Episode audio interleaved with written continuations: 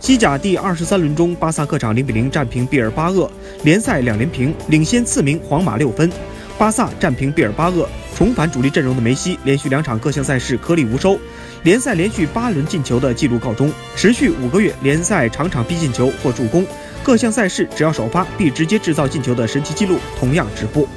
上轮联赛梅西受伤，国王杯世纪大战替补出场发挥平平，本轮西甲重返首发阵容，依然未打出较高水准。梅西只有一脚远射与一次禁区外吊射有一定质量，可前一次被门将封出，后一回遗憾击中横梁，且还因塞梅多被判越位，并未记为有效射门。全场梅西四次射门，对球门的威胁性也显然不及主队锋线快马。